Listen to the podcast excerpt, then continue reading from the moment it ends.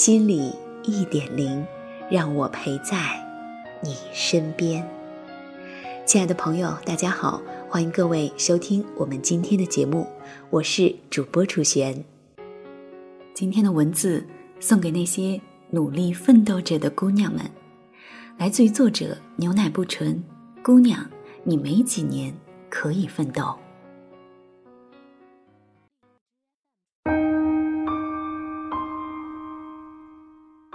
大学同学里有个姑娘很特别，她叫唐诗。当然，特别并不仅仅因为名字。如果非要说个特别的理由，我想应该是因为她安静、孤僻，不那么合群，而且脸很大。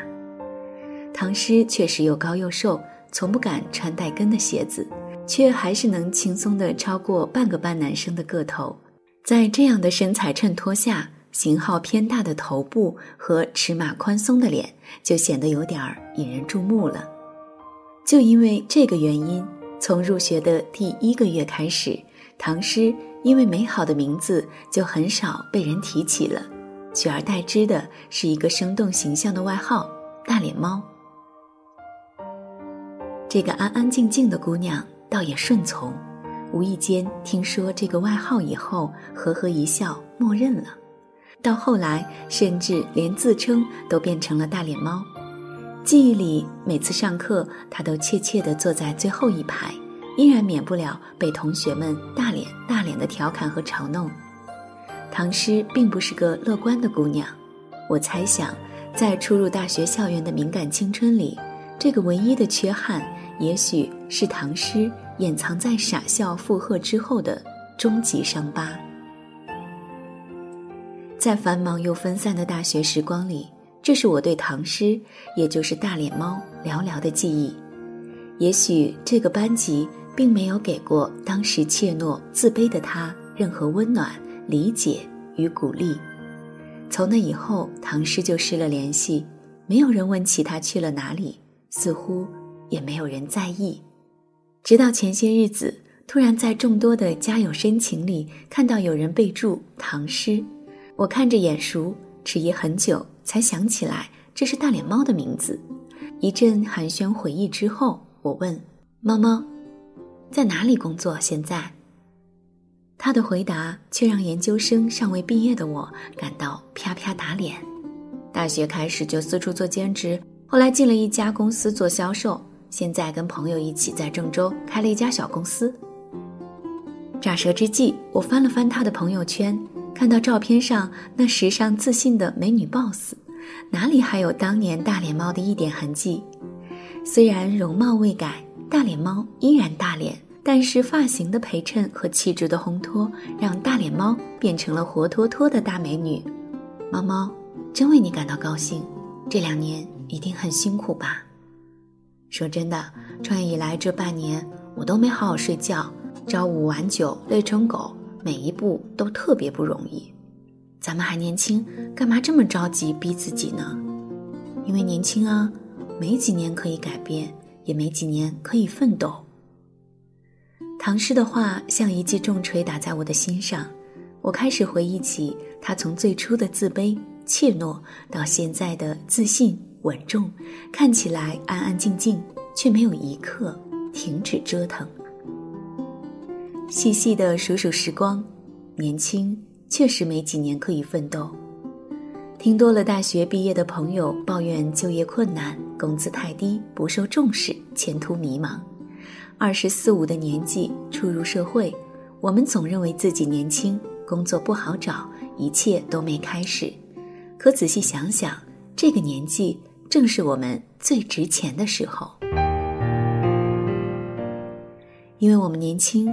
我们有新鲜热乎的知识，运转飞快的头脑，我们对互联网前沿文化驾轻就熟，学什么一学就会，做什么干净利落。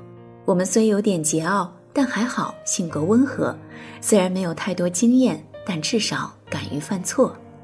只要肯努力，整个世界都没有理由挡路，更没有理由拒绝。可是三五年后呢？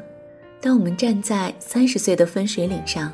当我们成为愁嫁愁婚的大龄剩女，或者拖家带口的新晋妈妈，当我们的激情被生活磨损，脾性被工作削尖，当我们因为家庭而疏忽工作，当我们因为宝贝儿而心力交瘁，当我们有了几年工作经验而不肯屈就，自以为年长而不服新人，当我们不再能与零零后甚至一零后的网络文化无缝对接，当我们不再张狂，缺了点创新意识。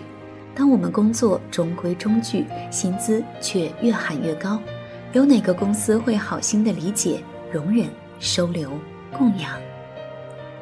唯一的方法，就是在像还年轻的时候，仍然张狂的年纪，好好的去改变，认真的去奋斗，改变到出类拔萃，奋斗到独当一面。三五年后，以高层的身份留在一个公司，成为不可或缺的存在。即使不在企业工作，考公务员、自主创业，也都大抵同理。若不想被替代，只能做到无可取代。在此之前，我们真的懒惰不起，老不起，out 不起，安逸不起。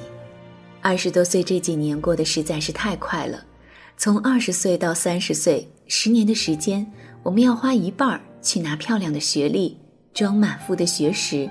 花剩下一半儿去跻身立足，实现梦想。时间紧，任务重。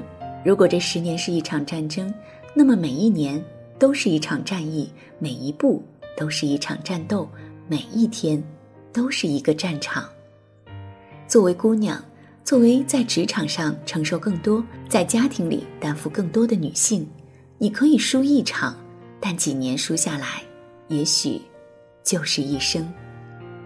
几年前，张杰曾经唱过一首歌：“今天我终于站在这年轻的战场，请你为我骄傲鼓掌。”而姑娘们的战斗永远不需要聚光灯，也不需要满世界的鲜花和掌声，只需要像大脸猫一样安安静静的默然改变，寂静成长，令人惊叹却不博人惊叹，值得欣赏却不期望欣赏。